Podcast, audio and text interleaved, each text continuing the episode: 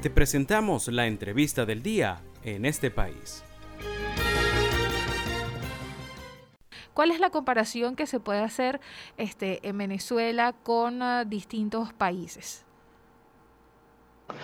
Bueno, fíjate, eh, cuando hablamos sobre todo de, la política salarial y del salario mínimo, hay algo que, que, está muy claro, ¿no? El salario en, en, Venezuela y el salario mínimo es el más bajo de Latinoamérica, considerando 33 países que integran la región. Entonces estamos, estamos, estamos mencionando, por ejemplo, que el salario mínimo de Venezuela es más bajo que el de Haití, que el de Nicaragua, que el de Cuba, que están en torno a los 100 dólares eh, al mes. El de nosotros ahorita eh, inició el año pasado en marzo cuando hubo el aumento del salario mínimo y, se llegó a un salario mínimo de 30, esos 30 dólares el año pasado, que parecían bastante, todavía era el salario más bajo de la región. Ahorita, con, eh, eh, considerando la, evolución del tipo de cambio, si uno saca el salario mínimo en enero, estaríamos hablando de 6 dólares eh, el salario mínimo. Ojo, entre marzo del año pasado y diciembre, que estaba en 30 dólares a, 7, 6 dólares que está ahorita, estamos hablando que el salario mínimo ha perdido 86% de su capacidad adquisitiva, eso, eso es gigantesco. Entonces es una situación realmente lamentable.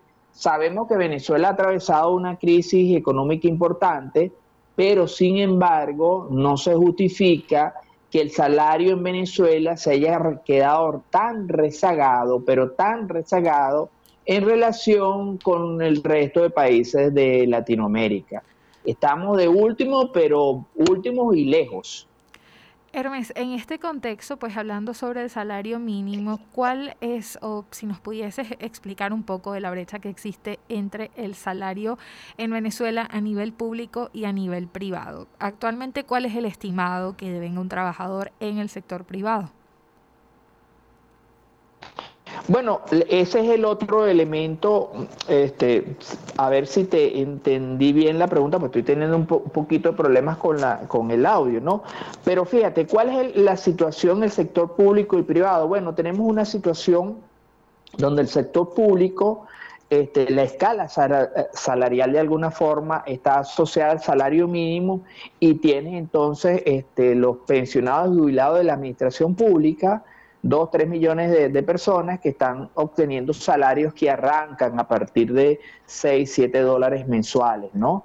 Este, en el caso de la administración pública, no los jubilados, sino, sino los trabajadores, entonces tienes, yo, yo por ejemplo, eh, te, comento, yo soy jubilado de la administración pública y bueno, este, los empleados, los sueldos y salarios en la administración pública están por el orden de 13, 14 dólares en promedio, ¿no? Con, con algunas consideraciones adicionales. En paralelo, la, empresa privada, entonces cuando uno revisa cómo está la situación en la empresa privada y uno ve entonces que, por ejemplo, la empresa privada está pagando sueldos, los sueldos más bajos a los obreros, está por el orden entre los 100 y 150. Entonces hay una brecha entre el salario público que se paga a los, a los servidores de, la nación, eh, que según calcula el Observatorio Venezolano de Finanzas el Observatorio Venezolano de Finanzas está por el orden de 14 dólares al mes, mientras que el salario de los obreros en, el sector privado está entre 100 y 150 dólares al mes. Entonces hay una brecha importantísima. Esto sin hablar, por ejemplo, de los profesionales y los gerentes del sector privado que ganan mucho más. Entonces, el sector privado que no tiene renta petrolera, eh, que no vende petróleo, paga unos salarios que son este, 10 veces mayores que los salarios que paga la administración pública.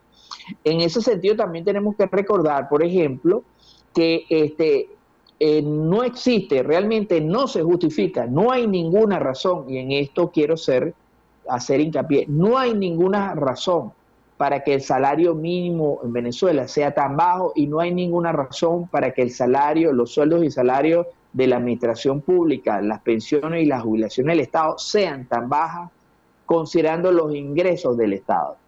Está bien que Venezuela pasó por una crisis importante, no podemos aspirar a volver a la Venezuela saudita, donde los salarios de Venezuela eran los más altos de, de la región, eran los más altos de Latinoamérica, pero estábamos sobrados.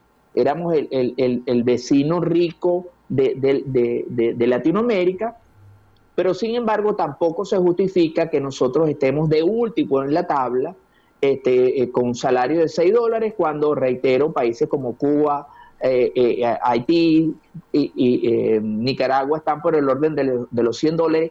El Salvador, que, que su principal actividad es vender plátano a Estados Unidos, tiene un salario mínimo de 365 dólares al mes países como Costa Rica, eh, Guatemala, Chile, Argentina, tienen salarios que están por el orden de los 300 y 400 dólares y nosotros tenemos un salario de 6 dólares.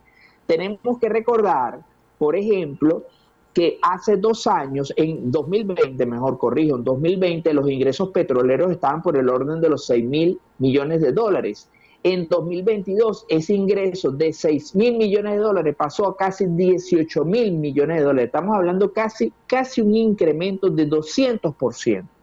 Entonces, con un incremento de los ingresos tan importantes, quisiera cualquier país de Latinoamérica, a pesar de que no estamos produciendo los 3 millones que producíamos antes, pero quisiera cualquier país de Latinoamérica tener los ingresos petroleros o una fracción de los ingresos petroleros que tuvo Venezuela en 2022.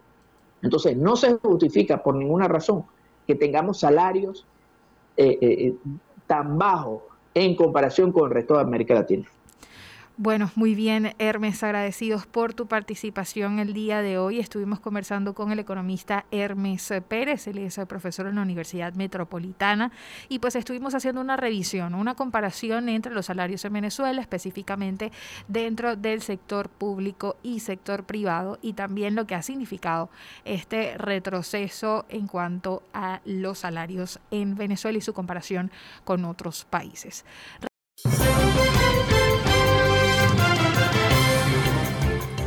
Esto fue la entrevista del día en este país. Para conocer más el programa, síguenos en nuestras cuentas en redes sociales. Estamos en Twitter e Instagram como arroba en este país radio y visita nuestra página web www.enestepaís.info.